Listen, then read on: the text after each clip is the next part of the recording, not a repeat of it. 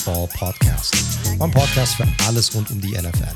Mein Name ist wie immer Mike T, Host dieser wunderbaren Show und ich begrüße euch heute zu einer weiteren Folge unserer Quick and Dirty Off-Season Previews. Heute mit der AFC North und den Baltimore Ravens, Cleveland Browns, Pittsburgh Steelers und natürlich auch den Cincinnati Bengals. Das ist jetzt die dritte Folge, die wir in diesem Format rausbringen. Und ich bin absolut begeistert über den ganzen Zuspruch, den wir von euch erhalten diesbezüglich. Äh, auch wenn ich das alleine machen muss. Wie gesagt, für alle, die vielleicht jetzt erst einschalten, wir sind normalerweise zu zweit. Äh, Daniel ist auch Teil unseres äh, Podcast-Teams, aber der macht gerade eine kleine Pause. Und äh, deshalb führe ich euch alleine hier durch. Ähm, und was ich von vielen von euch gehört habe, ist, dass euch dieses ja, dass es euch natürlich gefällt, wenn wir zwei Folgen die Woche rausbringen. Äh, ist natürlich ein bisschen kürzer. Das sind jetzt so zwei Folgen die Woche mit jeweils etwa ungefähr einer Stunde. Aber was ich von euch gerne wissen möchte in, in dem Fall ist, wie findet ihr es denn grundsätzlich vom Ablauf her des Aufnehmens? Also ist es euch lieber einmal die Woche äh, eine lange Folge zu haben, so wie wir es bisher gemacht haben? Wären euch zwei Folgen die Woche lieber, die dann vielleicht ein bisschen kürzer sind. Natürlich optimalerweise zwei sehr lange Folgen jede Woche, aber das, das wird natürlich schwierig äh, hinbekommen zu sein. Ähm, aber es, es wäre interessant für uns einfach mal zu wissen, wie ihr es denn gerne optimalerweise hättet. Das heißt jetzt nicht, dass wir uns dann darauf einstellen können oder dass wir alles da dafür umstellen können, aber für uns definitiv interessant, ob ich vielleicht mehrere kürzere Folgen, ob ihr das besser finden würdet oder ob die, die eine lange Folge die Woche dann doch eher das bessere Format für euch ist. Also würde uns freuen. Schickt gerne Feedback, am besten über unsere Social Media Kanäle. Ihr findet uns entweder auf X, ehemals Twitter, unter dem Handle at redzone underscore live oder auch auf Instagram unter dem Handle at redzone.live. Schreibt uns dort einfach an. Wenn ihr kein Social Media haben solltet und uns trotzdem Bescheid geben möchtet, dann tut es am besten über unsere Webseite unter www.redzone.live. Dort einfach über das Kontaktformular. Und wo ich auch nicht müde werde, darauf hinzuweisen, was ich auch die letzten beiden Folgen schon getan habe, ist unsere Red, Red Zone Tippspiel Spendenaktion. Die läuft natürlich immer noch. Ähm, gerade für alle Mittipper ist das vielleicht nochmal relevant, die es noch nicht mitbekommen haben. Unsere Spendenaktion fängt jetzt an oder hat jetzt angefangen. Das heißt, ihr könnt jetzt losspenden. Alle Informationen zur Aktion findet ihr auf unserer Webseite unter www.redzone.live, dort unter dem Menüpunkt Redzone Spendenaktion.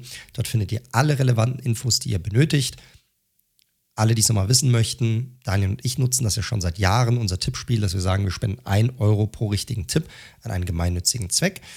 Dieses Jahr haben wir uns hier für den German Charity Bowl entschieden mit dem wir das gemeinsam handhaben. Das ist eine äh, gemeinnützige Organisation von Footballfans für Footballfans, die vor allem über das Thema Fantasy Football ähm, zuerst aufgetreten ist und sich jetzt immer weiter entwickelt hat und immer mehr ja, wunderbare Aktionen und Spendenaktionen anbieten kann, wird unter anderem von anderen Größen des Sports äh, wie einem Roman Motzkus auch unterstützt. Und ist eine sehr vertrauenswürdige und coole Plattform, über die, über die man sehr, sehr einfach Spenden tätigen kann. Äh, wenn ihr eine abgeben möchtet, dann geht einfach auf die Seite des German Charity Bowls. Dort geht ihr auf den Reiter Powered by. Dort gibt es dann einen Absatz, wenn ihr ein bisschen runterscrollt. Dort steht dann Spende für dein Projekt. Das ist dann ein, ja, ein Dropdown-Menü. Dort wählt ihr dann das Projekt redzone.live aus, klickt auf Absenden und werdet dann automatisch zu einer Eingabemas Eingabemaske weitergeleitet, worüber ihr alle weiteren Angaben tätigen könnt. Äh, ihr erhaltet dann natürlich im Nachgang eine Quittung und falls ihr noch weitere Dokumente benötigen solltet, äh, dann könnt ihr einfach den German Charity Bowl direkt angehen. Die Jungs dort sind ja, super zugänglich, super nett ähm, und, und offen und können euch alle möglichen Dinge zur Verfügung stellen, die ihr für so eine Spende im Nachgang benötigt. Und damit würde ich sagen, lass uns reinstarten in diese NFL-Woche und es ist eine besondere NFL-Woche in dieser Offseason, denn es ist die Woche der NFL Scouting Combine.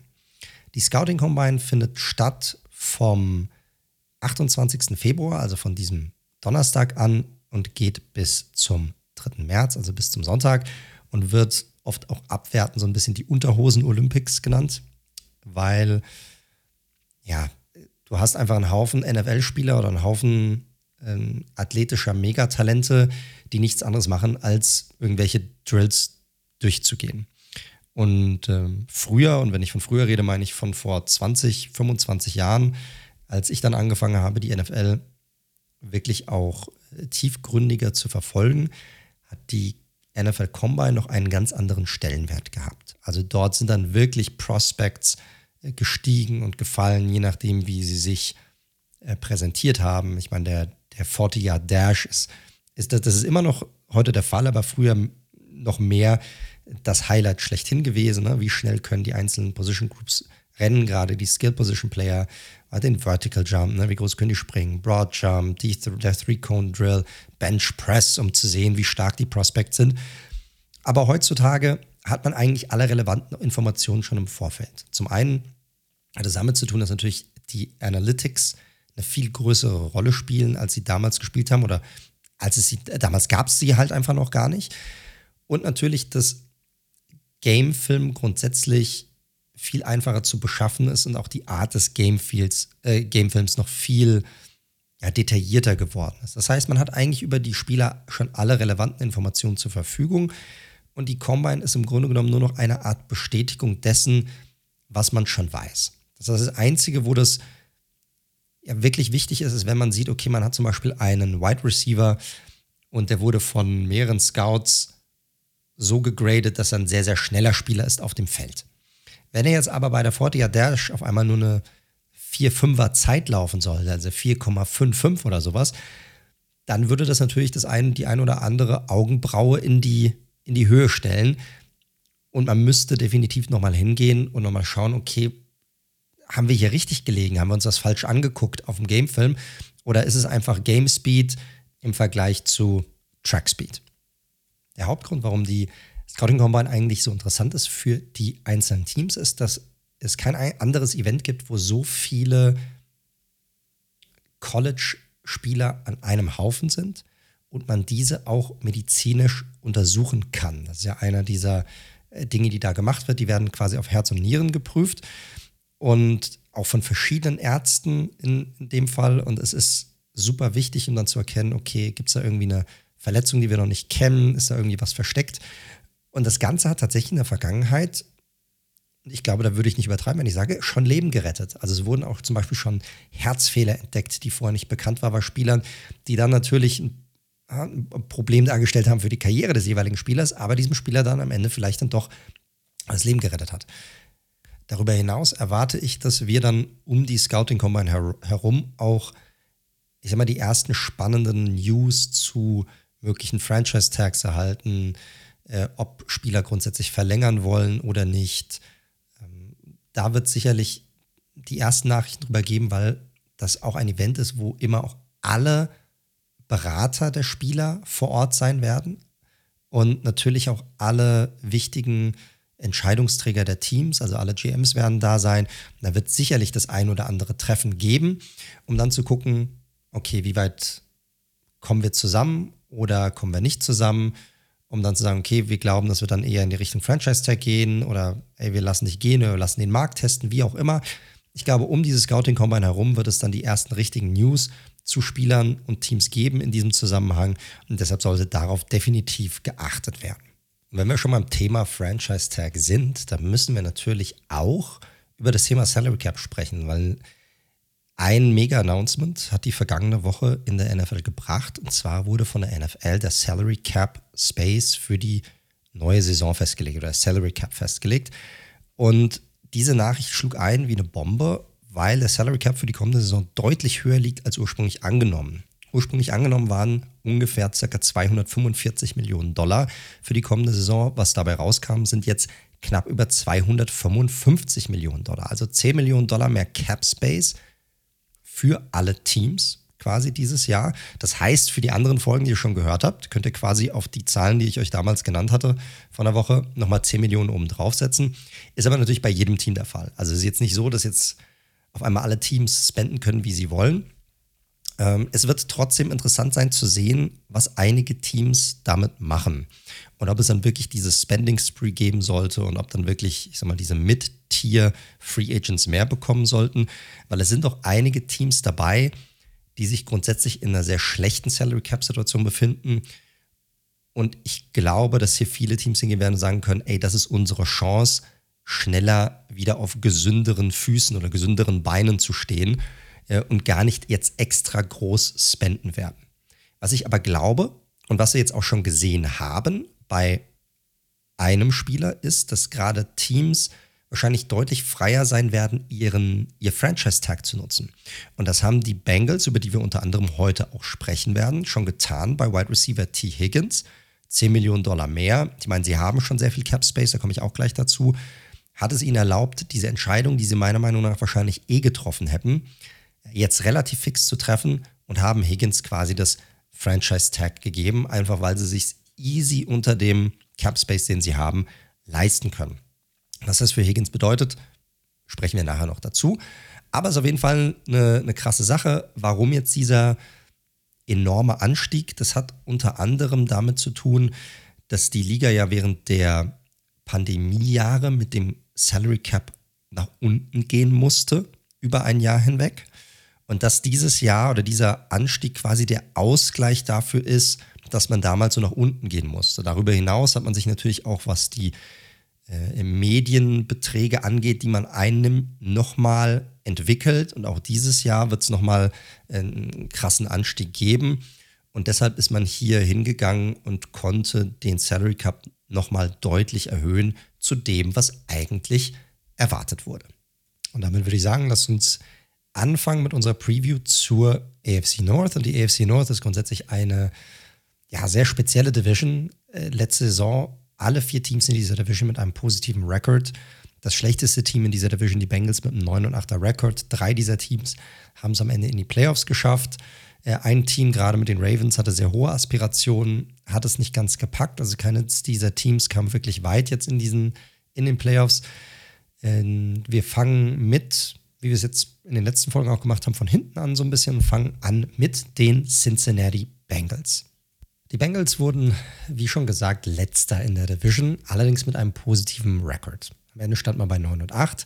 Es war ein Auf und Ab in der Saison, was vor allem auch mit einem angeschlagenen Joe Burrow zu tun hatte, der sich dann hinten raus nochmal so verletzte, dass er dann gar nicht mehr weitermachen konnte.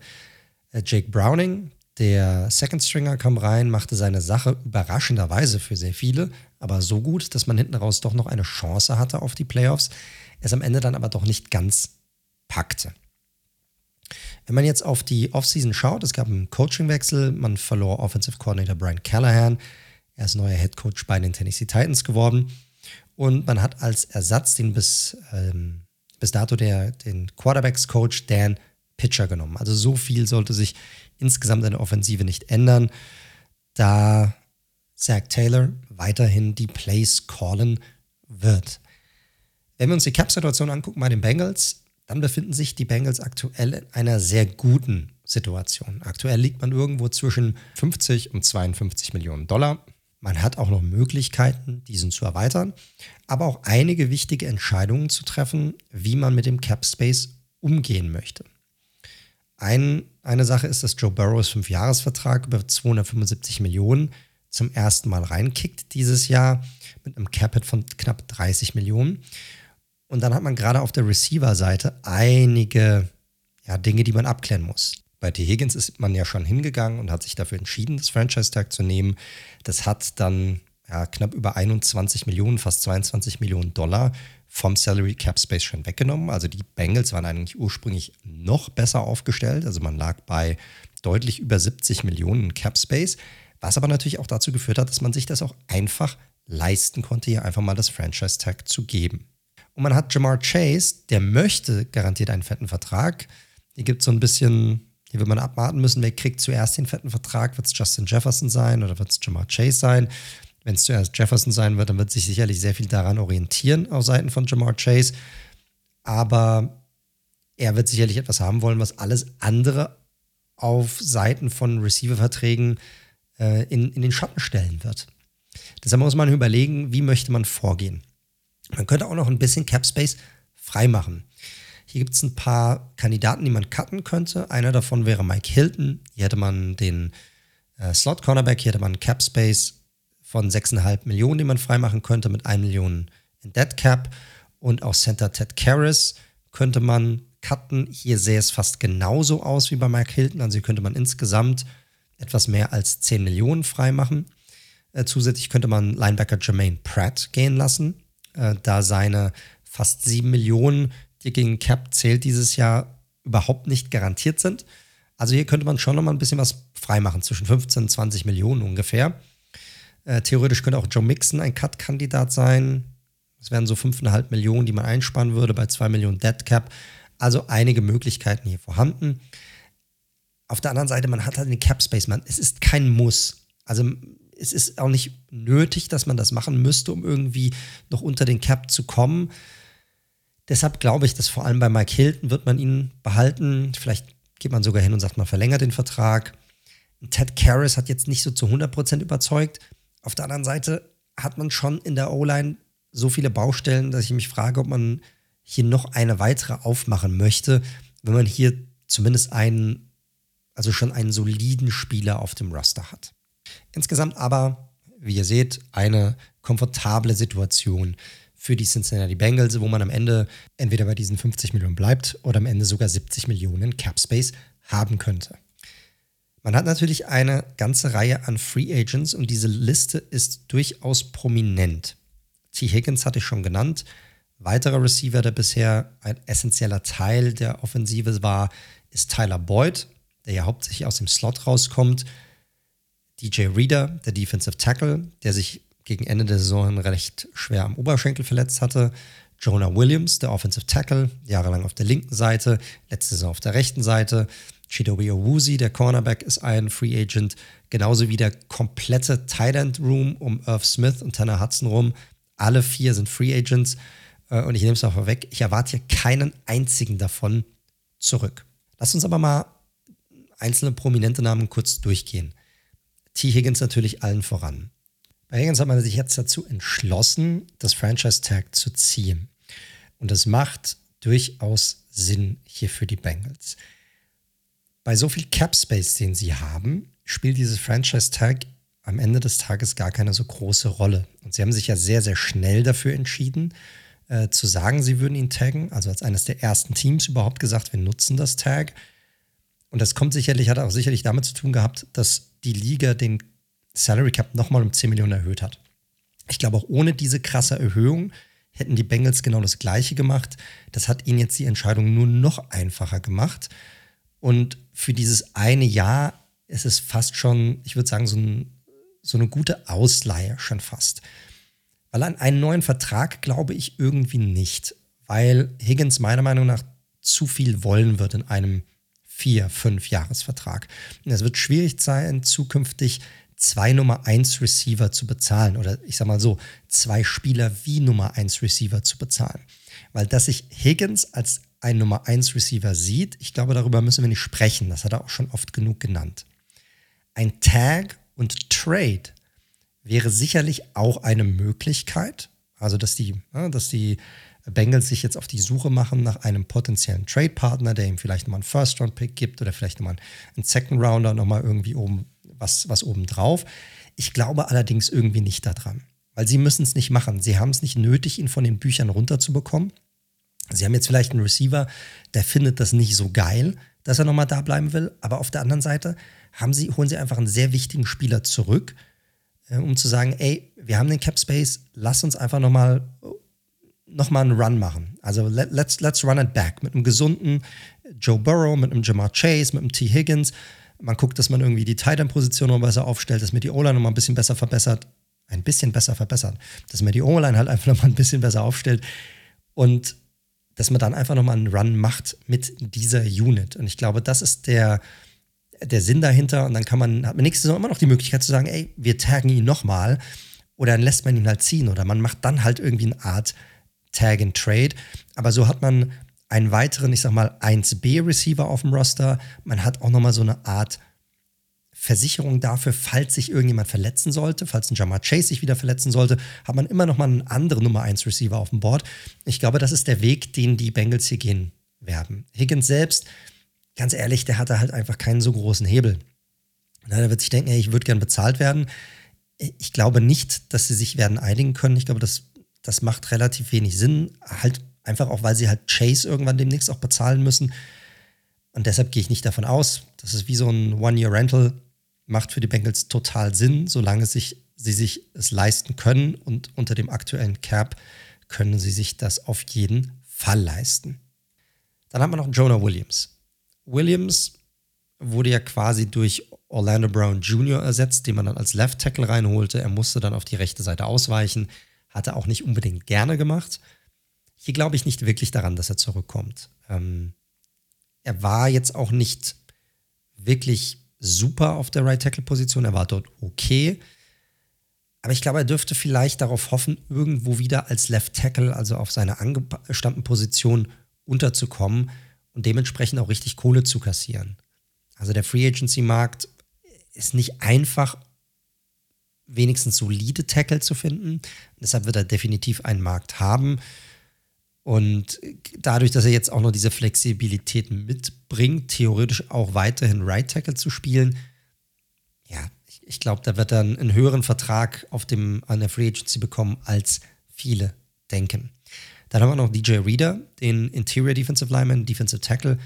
Super wichtiger Spieler gewesen für die Interior bei den Bengals, was man auch nach seiner Verletzung sehen konnte. Also, das war quasi schon echt Tag und Nacht äh, Unterschied und dürfte trotz seiner Oberschenkelverletzung sehr viel Interesse auf dem Free Agency-Markt generieren. Ich schätze die Chancen auf eine Rückkehr zu den Bengals aktuell so bei 50-50 ein.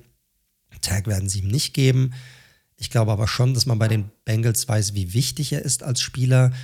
Wird vielleicht probieren, ihn zurückzuholen, aber die Frage ist, wie viel bekommt er auf dem freien Markt da draußen? Ich könnte mir vorstellen, dass es mehr ist als das, was die Bengals zahlen wollen.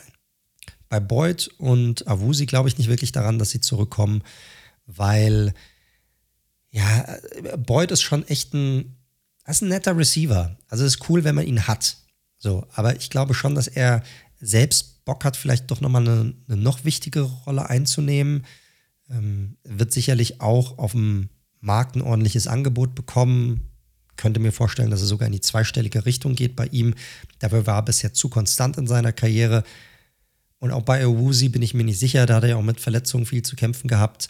Die Bengals hatten ja so ein bisschen eine, eine Defensive Back Rotation am Start letzte Saison, da war er auch mittendrin. Ich glaube, dass man hier in eine andere Richtung gehen wird und ich glaube, dass er auch nochmal, ja, ich sag mal, so eine Art Neustart nochmal woanders wagen möchte. Viel Cap Space bedeutet natürlich auch, dass man automatisch interessanter wird für externe Free Agents oder die Möglichkeit hat, auch gute externe Free Agents reinzuholen. Und die Needs sind hier natürlich klar verteilt. Ne? Wir hatten die O-Line angesprochen, Wide Receiver, je nachdem, wen sie hier verlieren oder wen sie behalten. Tight End ist definitiv ein Need, weil sie einfach keinen haben.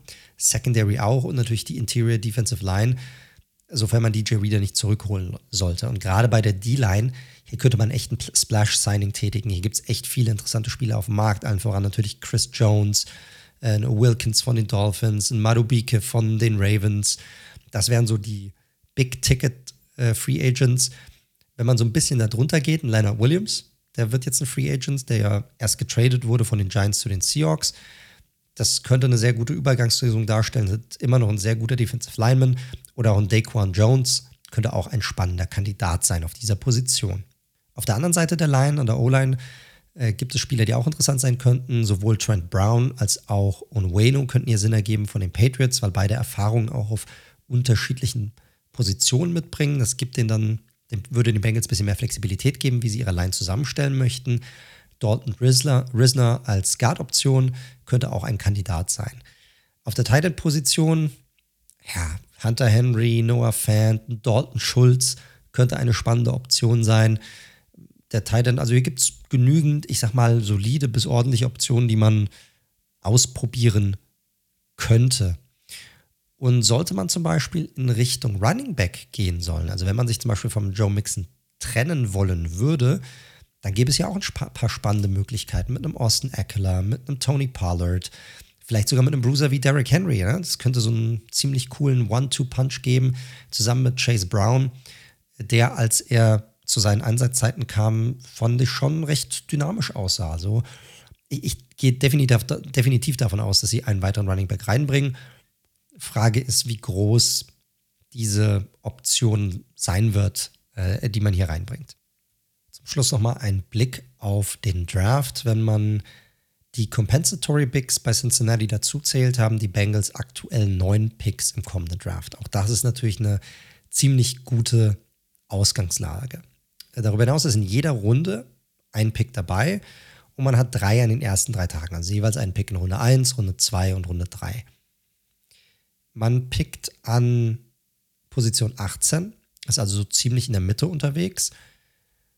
Und auch hier gibt es unterschiedliche Möglichkeiten, in welche Richtung man gehen möchte. Mein Tipp hier ist, dass man entweder Richtung O-Line schielt oder vielleicht sogar einen weiteren Passcatcher hinzufügt. Auf O-Line-Seite gibt es unterschiedliche Optionen. JC Latham von Alabama, Tyler Guyton hatten wir schon oft genannt bei Oklahoma oder auch eine Marius Mims von Georgia.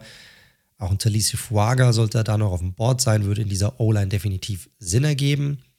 D-Line könnte theoretisch auch eine Möglichkeit sein, so ein Jerzan Newton, je nachdem, wie man diese Position in der Free Agency schon abgedeckt hat oder halt eben nicht. Auch Secondary, wenn man da in der Free Agency nicht hingegangen ist, Kool-Aid McKinstry könnte ein Spieler sein, der auch an 18 noch zur Verfügung steht. Sehr spannendes Prospect.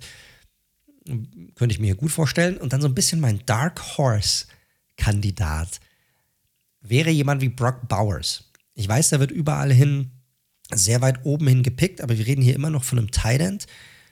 Und sollten Teams keinen großen Wert auf einen Tight End so früh legen und erfallen, was ich, wie gesagt, ich, ich bezweifle, dass das wirklich passiert. Ich glaube, die Chancen sind gering. Aber wenn, dann wäre das für mich so ein bisschen was, was wie Arsch auf einmal passen würde. Und ich, ich glaube, da würden die Bengals gar nicht lange über, überlegen. Ein ähm, bisschen so, wie gesagt, Dark Horse Pick, aber könnte ich mir schon sehr, sehr gut vorstellen. Grundsätzlich als, als Fazit, hier gibt es viele Möglichkeiten für die Bengals. Sie haben genug Cap Space, sie haben viele Draft Picks. Sie werden auch schon mit dem Grundgerüst, das sie haben, definitiv, definitiv keine Probleme haben nächstes Jahr. Sie haben alle möglichen Optionen, auch nächstes Jahr ein Roster zu haben, der ein Contender sein kann.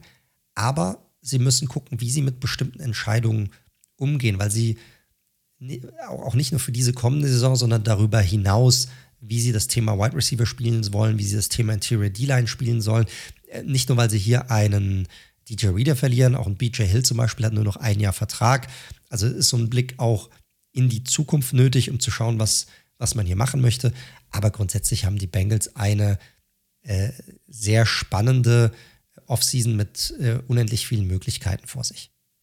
Nächstes Thema in unserer Runde sind die Pittsburgh Steelers. Die Steelers schafften es mit einem sehr respektablen 10 und 7er Rekord auf Platz 3 in der Division und am Ende auch in die Playoffs. Dort war dann gegen die Bills Schluss und es bleiben am Ende dieser Saison auch mehr Fragen als Antworten über.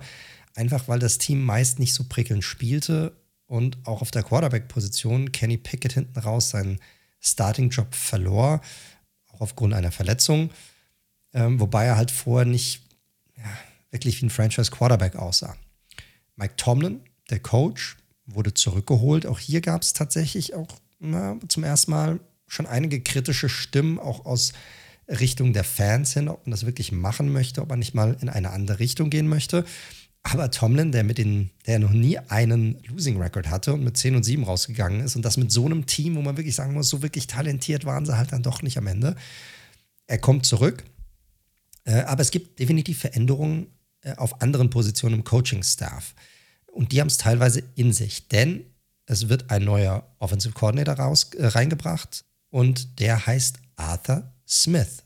Der ehemalige Head Coach der Falcons heult bei den Steelers an, war er vor den Falcons ja auch Offensive Coordinator bei den Tennessee Titans. Und ich glaube, so vom Stil her, mit so einer Art Run-First-Offense und viel aus ähm, Play-Action heraus, könnte das eine Kombination sein, die sehr, sehr gut zusammenpasst.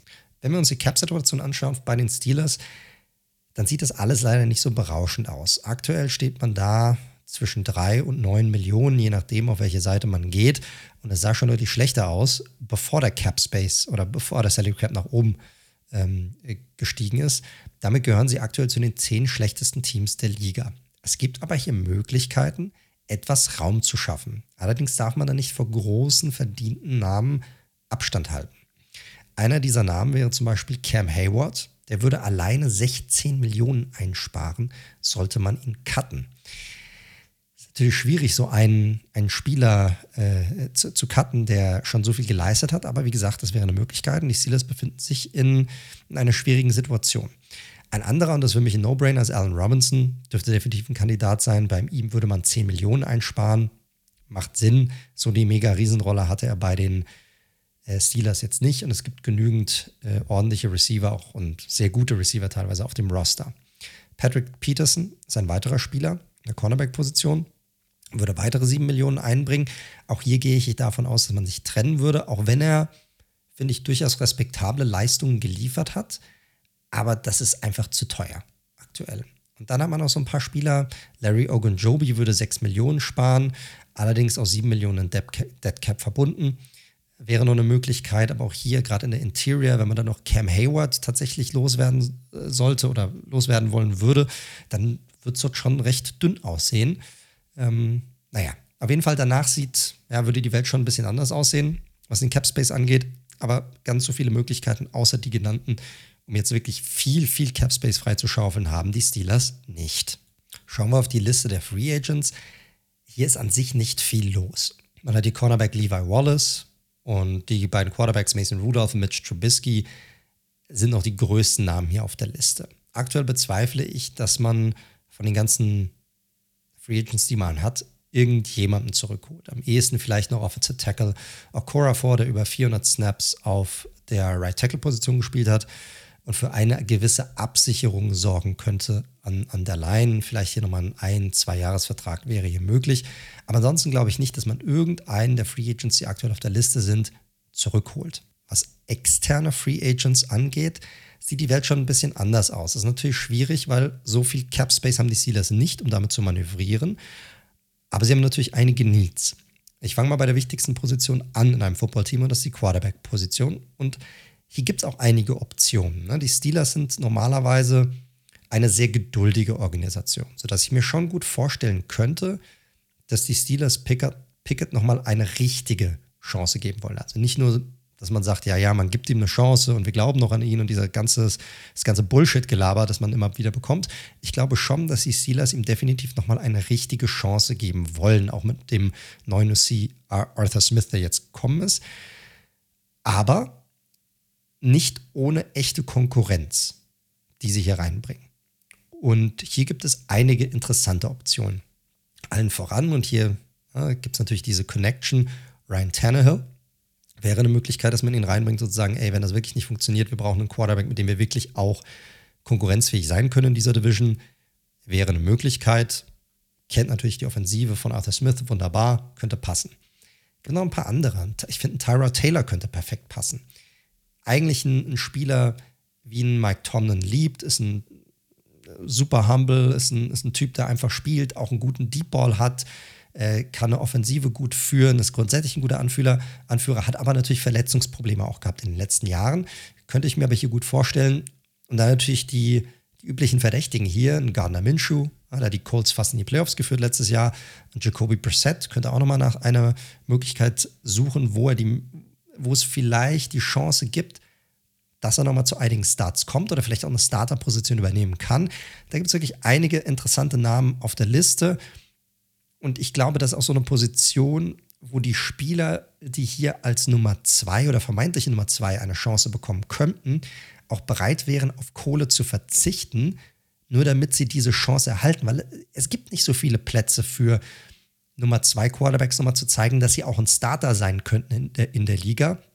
Und deshalb glaube ich, werden da einige gewillt sein zu sagen, ey, ich nehme auch mal einen Einjahresvertrag für ein, zwei, drei, vier, fünf Millionen Dollar maximal, nur damit ich die Möglichkeit habe, vielleicht doch nochmal irgendwie zu starten. Um als Quarterback gut aussehen zu können, brauchst du natürlich auch eine gute O-Line und die Steelers benötigen O-Line-Hilfe. Hier sind auch ein paar Namen, die ich mir ganz gut vorstellen könnte. Allen voran Jermaine Luminor könnte hier eine noch recht ich sag mal, kosteneffiziente Lösung sein als Right Tackle. Ja. Ähm, als Veteran Corner gäbe es auch Möglichkeiten, zum Beispiel der Dory Jackson. Auch hier wird, ne, wenn man sich von Peterson trennen sollte, wird eine Position frei. Und auch auf Wideout, finde ich, wäre ein Possession Receiver mit einer gewissen Physis nicht verkehrt. Ja. Ähm, hat man ja auch in der Vergangenheit probiert, schon so ein bisschen darauf zu ersetzen. Das hat halt nicht geklappt, zum Beispiel einem Chase Claypool. Hier könnte ich mir einen Noah Brown von den Texans ganz, ganz gut vorstellen. Der hatte ja knapp über 500 Yards letztes Jahr. Könnte hier sehr gut reinpassen in diese Rotation. Und auch Trades würde ich für die Steelers nicht unbedingt ausschließen wollen. Wir hatten ja schon mal gesprochen, dass es gerade an der Offensive Line ein paar Kandidaten gibt, die wie gemacht werden für Trades. Allen voran Cam Robinson von den Jacksonville Jaguars oder auch ein Andrew Speed von den New Orleans Saints. Spieler, die im besten Alter sind, die definitiv ein Upgrade wären für diese O-Line, wo man da natürlich hingehen müsste nach so einem Trade, um dann den Vertrag auch wieder anzupassen. Ansonsten funktioniert das nicht, nicht mit dem Cap Space, den die Steelers aktuell haben. Aber sollte man ja von den vorhin genannten Spielern vielleicht einige gehen lassen, dort Cap Space freimachen, wäre sowas auch in der Theorie möglich, um solche Spieler reinzubekommen. Also würde ich nicht komplett ausschließen wollen für die Steelers. Wenn wir uns den Draft anschauen, dann sind die Steelers eigentlich ganz ordentlich unterwegs. Aktuell hält man sieben Picks im kommenden Draft. In der fünften Runde hat man keinen. Dafür hat man in der vierten Runde direkt zwei Picks und ansonsten quasi in jeder Runde einen Pick, also auch an den ersten beiden Tagen drei Stück insgesamt. Durch die Playoff-Teilnahme pickt man erst an Nummer 20. Aber ich sag mal so, trotzdem finde ich, reicht das, um gerade auch die Needs, die dieses Team hat, das an der Offensive Line ist oder auch in der Secondary, da gibt es echt immer noch einige spannende Namen, auch an dieser Position. Kool-Aid McKinstry, McKinstry hatte ich oft genannt, ähm, Quinion Mitchell als Cornerback von Toledo oder auch Nate Wiggins von Clemson könnten hier Möglichkeiten sein. Ich glaube, es wäre wichtig, hier auf jeden Fall einen jungen Cornerback reinzubringen, dass man vielleicht jemanden hat, der ja, mit Porter zusammen ein richtig nettes, junges Cornerback-Tandem bilden kann. Ist ja auch super wichtig in dieser Division. Man hat mit den eben schon diskutierten Bengals, ein Team, das extrem gut auf Receiver aufgestellt ist. Die Ravens, die werden nicht schlechter auf der Receiver-Position, damit Flowers erst jetzt jemanden ähm, sehr junges und dynamisches äh, reingeholt. Bei den Browns rennt ein Amari Cooper rum und ein Elijah Moore, sofern er dann wieder gesund werden kann, richtig. Also es ist definitiv ein Need vorhanden, in der Secondary gut aufgestellt zu sein in dieser Division.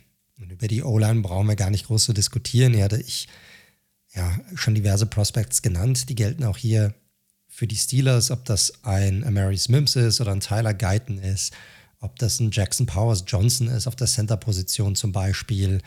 Äh, da gibt es etliche Namen, die interessant sein könnten. Je nachdem, was man auf der Interior Defensive Line macht, also wenn man zum Beispiel einen Hayward gehen lässt oder wenn man auch einen Larry Ogunjobi gleichzeitig gehen lässt, also einfach nur mal hypothetisch, dann wäre man da auch sehr, sehr dünn besetzt. Da könnte theoretisch auch die Defensive Line angegangen werden. Zum Beispiel ein Jerzan Newton auf Defensive Tackle könnte hier eine ähm, Personalie sein. Chris Jenkins, auch ein Defensive Tackle. Byron Murphy von Texas könnte hier auf dem Radar sein. Vielleicht nicht unbedingt in der ersten Runde, aber unter Umständen dann in der zweiten Runde. Also hier gibt es unterschiedliche Möglichkeiten, äh, ranzugehen. Und dann ist dann mal die Frage, das hatte ich so ein bisschen für einen Dark Horse Pick ob man, je nachdem, wer fällt und wer dann nur noch auf dem Board ist, vielleicht doch nochmal einen Quarterback draftet. Und vielleicht sogar in der ersten Runde. Also je nachdem, wie man auch, wie sehr man auch an Pickett noch glaubt. Ich hatte ja vorhin gesagt, eigentlich ist man bei den Steelers eine Organisation, die sehr geduldig ist mit ihren Spielern und gerade auf der Quarterback-Position sehr geduldig ist. Aber wenn man sagt, man glaubt nicht zu 100% an Pickett und man hat die Möglichkeit, jemanden reinzubekommen, den man sehr, sehr hoch gegradet hat, wo man sagt, boah, das könnte es echt sein, ob das vielleicht McCarthy ist an 20 oder ein Penix ist an 20. Ich weiß es nicht. Aber ich würde es nicht komplett ausschließen wollen, dass die Steelers vielleicht in diese Richtung gehen, wenn sich diese Opportunität ergibt. Ja, so ein bisschen Dark Horse, wer, wer weiß das schon. Jo, ansonsten als, als Fazit, es ist keine einfache Offseason für die Steelers. Es ist so ein bisschen, ja, so ein bisschen mehr von demselben eigentlich, wenn man drüber nachdenkt. Man holt Tomlin zurück, man ist vom Roster her jetzt nicht großartig anders aufgestellt und so wirklich die Möglichkeiten, sich anders aufzustellen, hat man auch nicht. Ja, vielleicht hat man, vielleicht hat man sich dann auch gedacht, ey, dann holen wir auf jeden Fall Tomlin zurück, weil einem neuen Coach möchte man ja auch irgendwie die Möglichkeit geben, ein bisschen mehr aus dem Vollen schöpfen zu können, als es aktuell der Fall ist. Ähm, deshalb wird es nicht einfach. Ja, man, wenn man sich von Spielern trennt, dann man, hat man zwar Caproom freigemacht, aber man muss dann diese Spieler auch irgendwie ersetzen. Kann man die dann besser ersetzen, ist dann immer die Frage dahinter, die man, jetzt nicht beantworten kann. Es gibt sicherlich Möglichkeiten dazu. Man muss gut draften, man muss einen guten Plan haben, gerade für die Offensive, dass die besser funktioniert, dass man Kenny Pickett mit einbindet. Aber jetzt für die Offseason wird es keine einfache Offseason für die Steelers. Lass uns rüberschwenken zu dem nächsten Team und zwar zu den Cleveland Browns. Die Browns beenden die Saison mit einem 11 und 5er Record in den Playoffs und das trotz etlichen Verletzungen auf Schlüsselpositionen. Deshaun Watson, Nick Chubb, Jack Conklin, Chadwick Willis, DeWan Jones, alle haben die Saison auf der Injured Reserve beendet. Angeführt wurde diese ganze Cinderella-Story von einem in den Jungbrunnen gefallenen Joe Flacco, der hinten raus nochmal echt gezeigt hat, was auch theoretisch mit dieser Offensive von Kevin Stefanski möglich ist. Die Defense war über einen großen Zeitraum in der Saison, man kann schon echt sagen, historisch gut. Darüber hatten wir auch während der Saison gesprochen. Sodass die klare Niederlage in den Playoffs, die die Browns gegen die Texans einstecken mussten, schon als Enttäuschung gewertet werden darf. Wie geht man nach solch einer Saison, also die kommende Saison, an, wenn man dann doch irgendwie Fragezeichen hat, gerade auf der wichtigsten Position des Teams, auf der Quarterback-Position, wo man an Deshaun Watson mindestens noch die nächsten drei Jahre gebunden ist. Darüber hinaus hat man grundsätzlich sehr viele Free Agents und auch die Cap-Situation ist nicht ganz so einfach. Needs hat man auch genügend. Wenn wir uns den Cap anschauen, aktuell liegt man hier so zwischen 8 und 11,5 Millionen über dem Cap, heißt keine Kohle zur Verfügung. Negativ. Einer der Haupttreiber ist natürlich der allseits bekannte Deshaun Watson Deal. Watson ist aktuell mit einem Cap-Hit von fast 64 Millionen Dollar auf den Büchern und das nicht nur diese Saison, sondern auch die insgesamt die nächsten drei Jahre. Die Browns haben allerdings die Möglichkeit, den Vertrag so anzupassen, dass sie Kohle weiter in die Zukunft schieben, um quasi noch länger an diesem wundervollen Vertrag ihre Freude zu haben. Aber grundsätzlich können sie das schon machen, denn so könnten sie aktuell bis zu 35 Millionen Cap Space freimachen und hätten dann wiederum mehr Möglichkeiten für potenzielle Moves. Ich halte das grundsätzlich für eine, ich weiß nicht, ob ich es jetzt sagen würde, für eine gute Idee, aber für die richtige Idee, weil die Browns befinden sich ja in einem, befinden sich ja jetzt in einem Fenster. Sie haben ja jetzt Deshaun Watson. Sie haben ihn ja bezahlt wie ein Franchise-Quarterback. Und irgendwie müssen sie das ja auch nutzen, um das meiste da, da rauszubekommen. Das geht nur, wenn sie auch ein konkurrenzfähiges Team drumherum und um ihn herum aufbauen. Das geht nur, wenn sie auch Kohle irgendwie freimachen. Und im Grunde genommen, ja, drauf scheißen, was in den nächsten, was hinten raus in zwei, drei, vier Jahren dann passiert und wo sie dann vielleicht mit irgendwelchen Void dann noch irgendwie ja, an, an Kohle hängen bleiben, sondern sie müssen es jetzt irgendwie nutzen. Und deshalb halte ich das für die richtige Idee, wenn sie das machen würden. Sie haben die Möglichkeit, sie haben das Recht dazu, den Vertrag so anzupassen. Und ich gehe davon aus, dass sie das auch machen werden. Der Vertrag von Watson ist aber nicht die einzige Möglichkeit, Cap reinzuholen oder freizumachen. Man könnte natürlich auch noch an die Verträge von anderen Spielern rangehen. Und ein Vertrag, den man quasi cutten könnte, wäre der von Nick Chubb. Das wäre natürlich bitter, langjähriger Brown, sehr, sehr guter Running Back. Aber es spart halt fast 8 Millionen Cap Space, wenn man sich von ihm trennen würde. Man könnte probieren, den Deal zu restrukturieren oder hier eine Verlängerung anzustreben. Ich glaube allerdings nicht wirklich daran. Ich denke, man wird hier in eine, in eine andere Richtung gehen.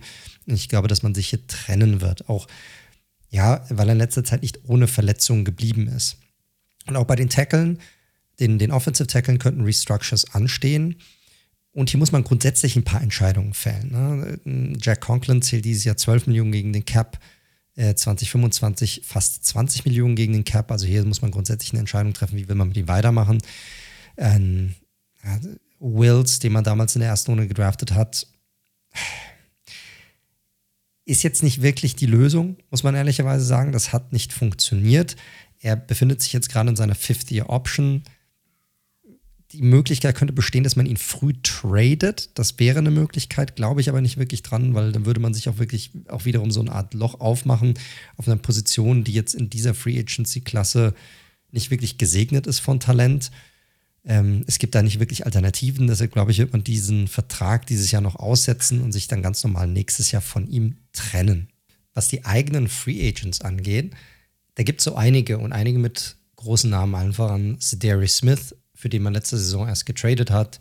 Shelby Harris, Maurice Hurst, Jordan Elliott, alles Spieler für die Interior Defensive Line, die sehr stark zu dieser guten Rotation beigetragen haben. Anthony Walker, äh, wichtiger Spieler bei, auf der Linebacker-Position. Kareem Hunt, den natürlich alle kennen auf der Running Back-Position. Also sind schon einige Namen dabei. Und gerade bei der D-Line müssen sich die Browns entscheiden, was sie machen wollen. Smith ist sicherlich der größte Name auf der Liste und hat auch über 60 Prozent der Snaps gegenüber von Miles Garrett gespielt.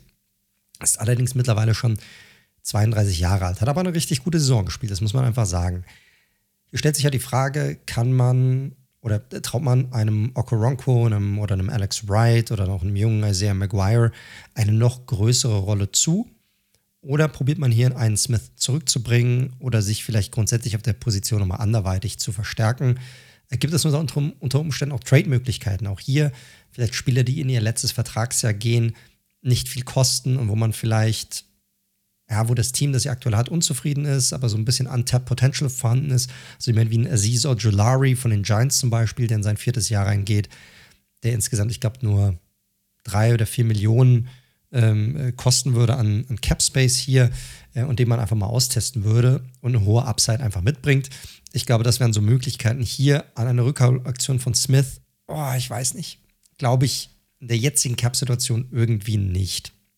Was externe Free Agents betrifft, so glaube ich, dass die Browns eher in diese Richtung zweite oder dritte Free Agency-Welle gehen werden. Beispiel: Man dürfte jetzt nicht unbedingt in einen Patrick Queen als Anthony Walker-Ersatz äh, investieren, sondern eher Spieler wie zum Beispiel einen Drew Tranquil oder einen Denzel Perryman auf dem, auf dem Radar haben als Ersatz. Als Chubb-Ersatz vielleicht auch eher Spieler wie zum Beispiel ein Dante Foreman, der dann zu, der zusammen mit einem Ford dann einen Running Back Duo bilden kann. Oder vielleicht auch jemand wie ein Jarek McKinnon, der auch aus dem Backfield sehr, sehr stark ist, was, die, was das Pass-Catching angeht. Wo es unter Umständen einen Splash geben könnte und was auch gut passen würde hier zu der Situation der Browns, wäre auf der Wide Receiver Position. Man hat zwar einen Murray Cooper, der in sein letztes Vertrag ja geht, man hat auch einen David Njoku, zwei Spieler, die noch einen Pro Bowl gemacht haben, aber dahinter wird es ein bisschen düster, auch weil sich ein Elijah Moore na, stark verletzt hat und auch nicht wirklich so gespielt hat, wie man sich das vorgestellt hat. Hier könnte ich mir schon vorstellen, dass man Spieler zum Beispiel reinholt wie ein Calvin Ridley. Ja, das könnte die Browns oder so ein Signing könnte die Browns offensiv schon nochmal auf das nächste Level hieven, meiner Meinung nach. Und halte ich gerade, wenn man den Watson-Vertrag umstrukturieren sollte, nicht für ausgeschlossen, dass man so, so etwas macht. Eine weitere Position, die man im Auge behalten sollte bei den Browns, finde ich, ist die Backup-Quarterback-Position. Hier hat man zwar auch einen Thompson Robinson, den man gedraftet hat, der das gerade gegen Ende der letzten Saison ganz okay gemacht hat. Aber für den Fall, dass Watson mal wieder nicht performt oder sich verletzt, wie stark setzt man hier auf einen Thompson Robinson? Wie, wie stark traut man ihm das zu, dann das Team trotzdem weiterzuführen, weil man sich halt einfach an diesem Fenster befindet? Ja, also setzt, holt man dann Flacco zurück, zurück, wäre das eine Möglichkeit. Setzt man dann vielleicht auf jemanden wie einen Jacoby Brissett, den man zurückholt, oder nochmal einen äh, Tyra Taylor, den man zurückholt, oder vielleicht so einen Gardner Minshew. Ich glaube, dass diese Position sollte nicht ausgeschlossen werden, dass man hier tatsächlich richtig investiert von Browns Seite aus. Einfach weil Watson leider Gott, also für die Browns leider Gottes, trotz seines Vertrages bisher nicht zeigen konnte, dass er dieses Franchise-Quarterback-Niveau noch erreichen kann. Der Draft wird sicherlich auch eine wichtige Rolle spielen bei den Browns hinsichtlich dessen, ja, die Löcher zu schließen oder Tiefe reinzubringen auf diesen Roster. Sie gehen jetzt in ihr letztes Jahr rein ohne einen First-Round-Pick nach dem Trade mit den Texans für Watson. Insgesamt hat man dieses Jahr sieben Picks, davon aber fünf an Tag drei. Also es wird natürlich sehr wichtig sein, hinten raus vor allem irgendwie auch Talent zu finden. Und General Manager Barry ist nicht schlecht, auch hinten raus Talent zu finden. Ne? Ein Spieler wie Emerson Jr. oder auch DeWan Jones hat man erst in den späteren Runden reingeholt. Also er hat ein Näschen dafür und muss er auch haben dieses Jahr. Tackle dürfte bei dieser Tackle-Klasse früh ein Thema werden, wie bei vielen anderen Teams, die Hilfe auf der Offensive Line benötigen. Na, um, um das nochmal zu, zu beleuchten, Conklin kommt aus seiner zweiten Knieverletzung. Wills und Jones hatten beide gerade eine Knie-OP. Hudson geht in sein letztes Vertragjahr. Jerron Christian, der quasi innerhalb von zehn Tagen äh, der Starting Left Tackle werden musste und um ganz ehrlich zu sein, auch nicht wirklich schlechter gespielt hat als ein Wills in, in dem Zeitraum, ist jetzt quasi ein Free Agent. Also hier muss irgendwas getan werden und ich gehe davon aus, dass man sich früh um diese Position kümmert. So ein Patrick Paul von Houston wäre hier zum Beispiel ein Kandidat, der, den man hier auch in der zweiten Runde noch abgreifen könnte. Auf der Receiver-Seite, auch hier, wenn man sich jetzt nicht in der Free Agency bedient oder wenn man nicht irgendwie einen Free Agent äh, für, einen Wide Receiver traden sollte, Spieler wie ein Devontae Walker oder ein Donny Mitchell oder auch ein Laird McConkey sind alles Spieler, die man auch noch mal früh in der zweiten Runde oder sogar in der dritten Runde abgreifen äh, könnte. Oder auch Running Back dürfte meiner Meinung nach ein Thema sein, zumindest an Tag 3. Ich glaube nicht an Tag 2 daran, aber an Tag 3. Blake Corum wäre hier so ein Kandidat, den ich mir sehr gut bei den Browns zum Beispiel vorstellen könnte. Hier werden sie sicherlich irgendwann im Draft einen Running Back reinholen. Als Fazit würde ich sagen, dass ganz ehrlich, so viel steht gar nicht imminent an für die Browns. Und alles hängt so ein bisschen davon ab, ob sie gewillt sind zu restrukturieren oder eben nicht. Sind sie gewillt, dies zu tun, dann können sie sich sicherlich auch bewegen und vielleicht auch den einen oder anderen Move machen. Sind sie nicht gewillt zu restrukturieren, dann bleibt ihnen eigentlich nicht viel anderes übrig, als auf ihren Hintern sitzen zu bleiben und so ein bisschen auf den Draft zu hoffen. Deshalb gehe ich davon aus, dass Kohle aus dem Deshaun Watson-Vertrag nach hinten geschoben wird, dass man sich nach einem Receiver umschauen wird, dass man nach Hilfe auf der, an der Offensive Line schauen wird und vor allem in der Interior Defensive Line schauen wird. Und das ist deshalb dann doch eine ereignisreiche Offseason für die Browns werden könnte. Last but not least geht es zu dem Primus der letztjährigen Division – zu den Baltimore Ravens. Und man muss den Ravens einfach Respekt zollen.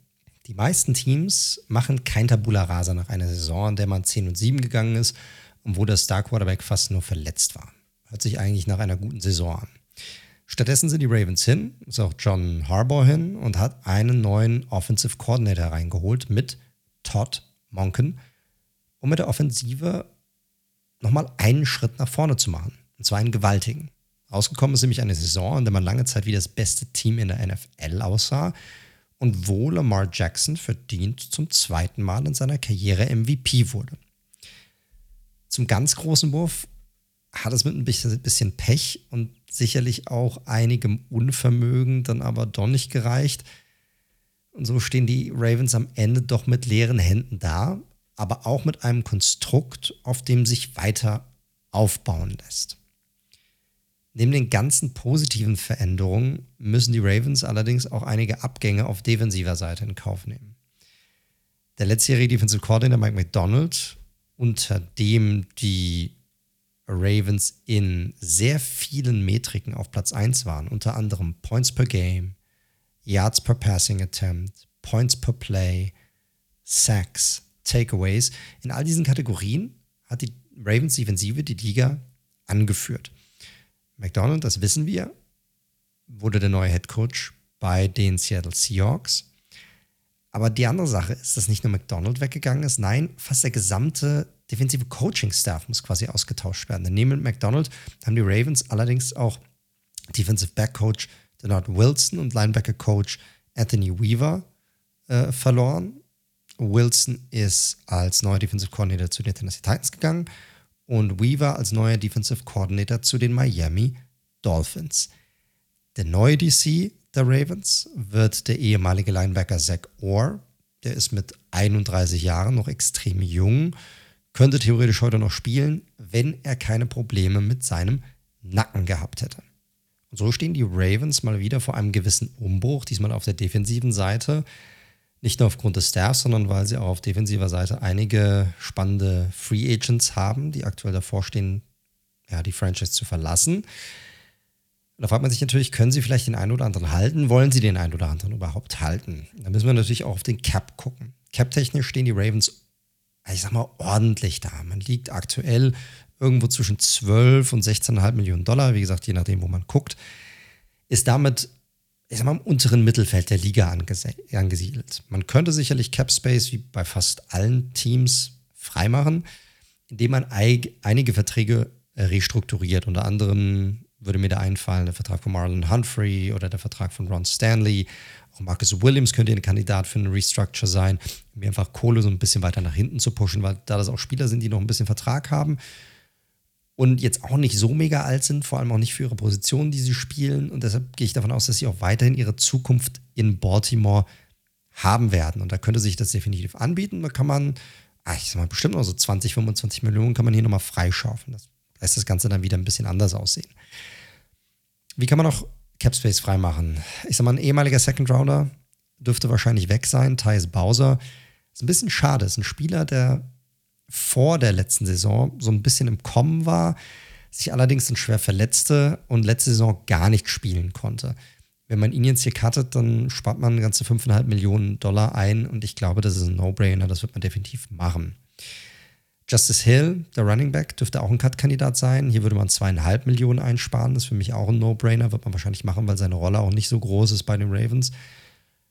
Dann haben wir noch Patrick McCarris, äh, McCurry. Sein Vertrag könnte auch nochmal viereinhalb Millionen einsparen.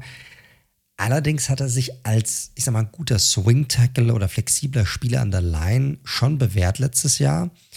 Und solche Spieler zu finden, ist extrem schwierig, selbst wenn sie nicht so Clear-Cut-Starter sind an der O-Line. Und sie zu haben oder auf dem Roster zu haben, das hat definitiv einen Wert, auch wenn der Vertrag jetzt nicht optimal ist. Er ist halt in seinem letzten Vertragsjahr. Ich glaube nicht, dass die Ravens ihn ihm eine Verlängerung anbieten. Einfach aus dem Grund, weil ich glaube, dass er auf dem Markt deutlich mehr bekommen würde, als das, was sie, was sie ihm anbieten würden. Ähm, und trotzdem ist das ein interessanter Spieler. Ich glaube, sie werden ihn auf jeden Fall halten. Guckt man sich jetzt die Free Agents an, die die Ravens aktuell haben, dann sind da schon einige prominente Namen auf der Liste. Allen voran natürlich Odell Beckham Jr. ist ein Free Agent. Kevin Seidler an der O-Line, Gus Edwards, Running Back, Natürlich Patrick Queen, eine super Saison hinter sich. J. Devin Clowney ist ein Free Agent. Cornerback Ronald Darby. J.K. Dobbins, der Running Back. Justin Marubike, der eine fantastische Saison hat mit 13 Sacks. Dann noch so Special Teams Spieler oder Speedster wie Devin Duvernay und auch Cornerback Rock Yassin. Also sind schon einige Namen dabei, äh, die nicht uninteressant sind. Ähm, lass uns mal einen Blick auf die einzelnen Spieler werfen. Bei Odell Beckham Jr. Ich glaube schon, dass man Interesse hätte, ihn auch zurückzuholen. Ich glaube aber nicht mehr zu dem Preis, den man ihm letztes Jahr gegeben hat. Das war ja ein Vertrag, der ging ja Richtung 18 Millionen. Das machen sie nicht mehr. Da war, dafür war sein Impact auch zu gering. Wenn hier das Price Tag stimmt, dann kann man nochmal vielleicht, zu, also vielleicht nochmal zusammenkommen. Ich, ich glaube es aber irgendwie nicht. Ich glaube, dass er immer noch irgendein Team finden wird, keine Ahnung, vielleicht die Jets oder wer auch immer, der nochmal einen Vertrag Richtung 13, 14, 15 Millionen geben wird.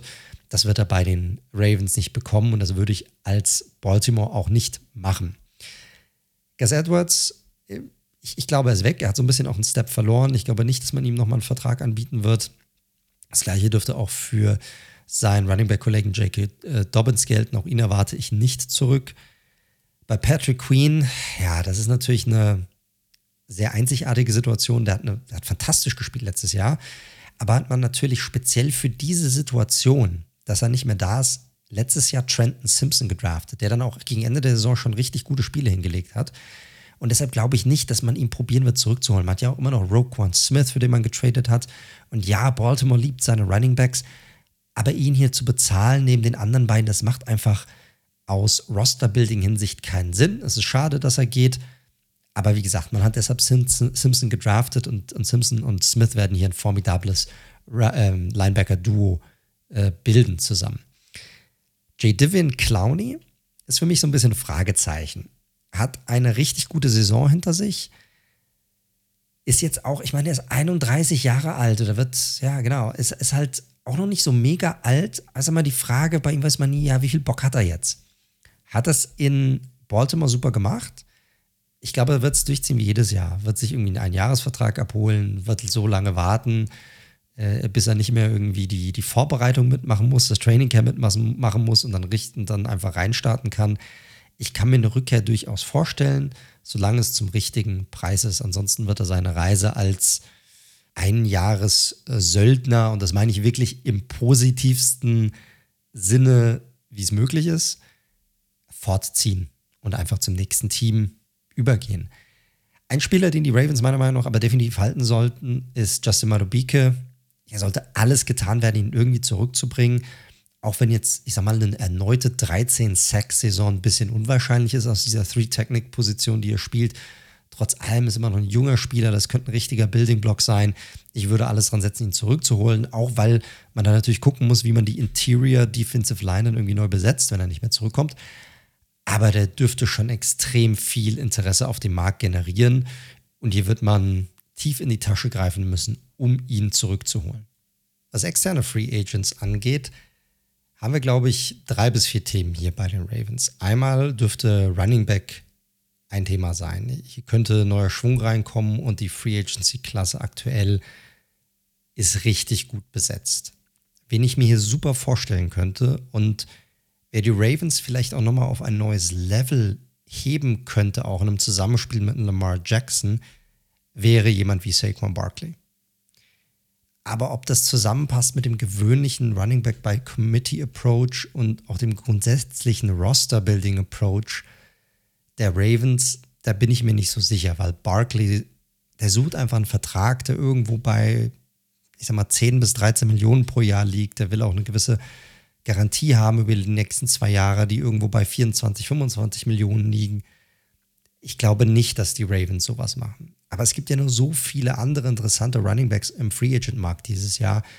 Ich meine, Derrick Henry wäre ein super Ersatz für einen Gus Edwards. Klar, war vielleicht ein bisschen teurer, auch, aber das würde fantastisch passen zu, zu diesem Bruising Running Game. Ähm, Josh Jacobs könnte ich mir auch total gut vorstellen in dieser Offensive.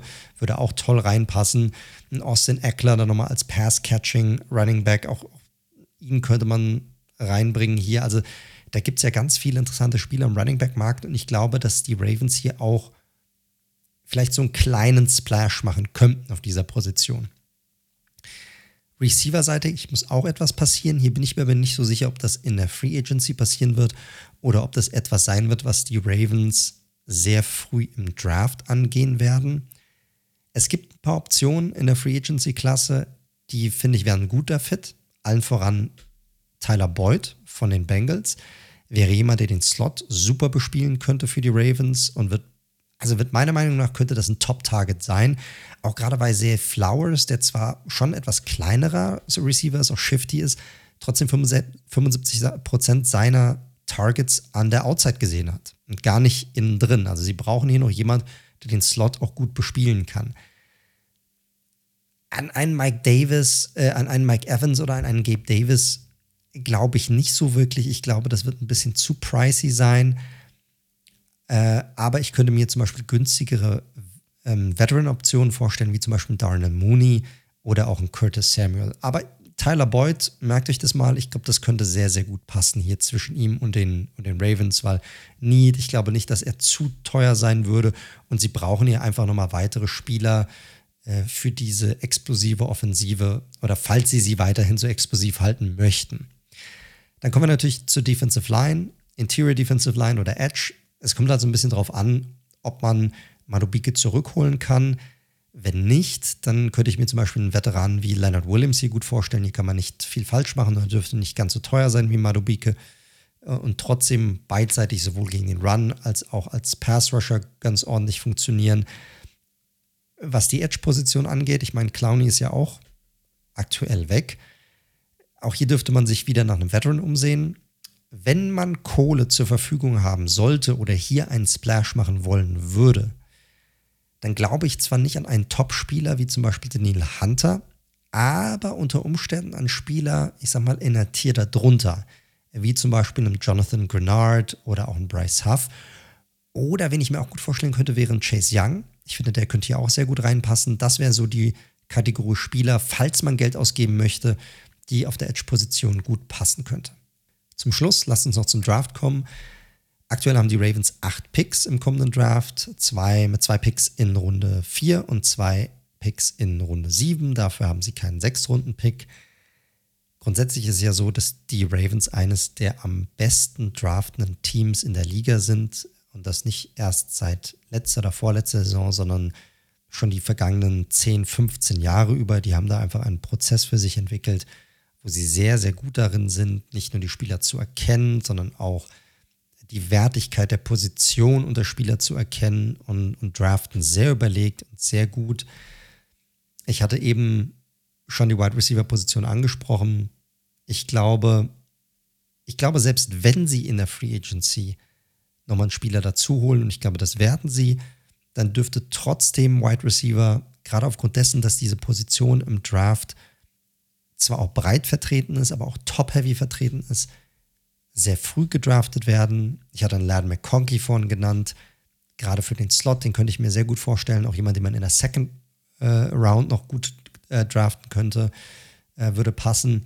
Sie müssen sich ein bisschen Gedanken machen auch auf der Offensive Line. Und Kevin Zeidler ist auch ein Free Agent. Ich glaube schon, dass sie ihn auch gerne zurückhaben wollen würden zum richtigen Preis, aber wenn nicht, dann müssten sie auch hier gucken, ob sie jemanden reinholen könnten. Am besten auch einen Spieler, der eine gewisse Flexibilität mitbringt.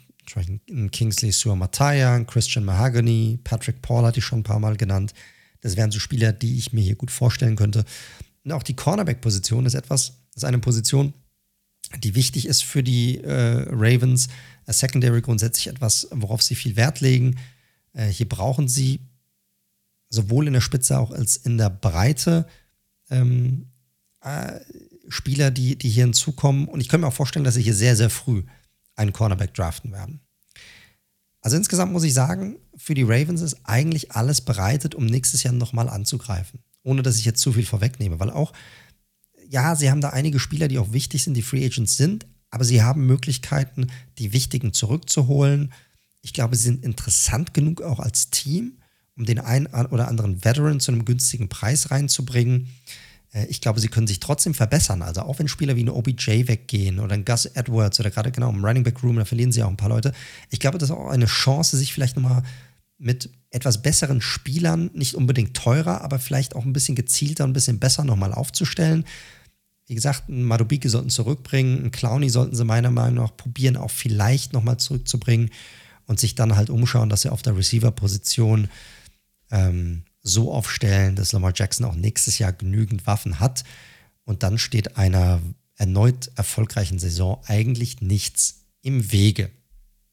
So, und damit sind wir am Ende angekommen unserer Off-Season Preview der AFC North. Liebe Leute, ich hoffe, es hat euch auch wieder gefallen. Ihr hört Red Zone, der NFL Podcast, findet uns auf allen gängigen Podcast-Plattformen über Spotify, Apple Podcast, Amazon Music, Google Podcast, dieser You Name It, wir sind da drauf. Falls es euch gefällt, drückt heftig den Abonnier-Button, sagt es gerne weiter. Hinterlasst gerne eine positive Bewertung dort, wo das möglich ist, falls ihr uns mögt und uns unterstützen wollt. Dann das ist der Weg. Äh, ansonsten folgt uns gerne auf unseren Social Media Kanälen. Ihr findet uns entweder auf X, ehemals Twitter, unter dem Handle at redzone underscore live oder auch auf Instagram, äh, Threads unter dem Handle at redzone.live. Stellt uns dort eure Fragen, folgt uns, um unsere täglichen Takes auch unter der Woche mitzubekommen. Und falls ihr kein Social Media haben solltet und trotzdem mal in Kontakt treten möchtet, dann tut das am besten über unsere Webseite unter www.redzone.live. Dort einfach über das Kontaktformular. Und dann bleibt mir nichts anderes übrig, als mich bei euch zu bedanken, dass ihr auch diesmal wieder reingehört habt, zugehört habt und dann, äh, ja, wie immer, bleibt gesund und bis zum nächsten Mal.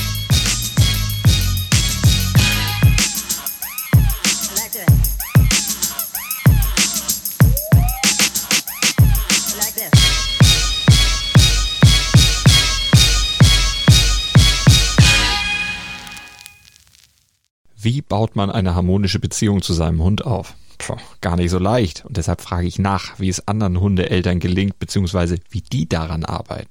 Bei Iswas Dog reden wir dann drüber. Alle 14 Tage neu mit mir, Malte Asmus und unserer Expertin für eine harmonische Mensch-Hund-Beziehung, Melanie Lippisch. Iswas Dog mit Malte Asmus. Überall, wo es Podcasts gibt.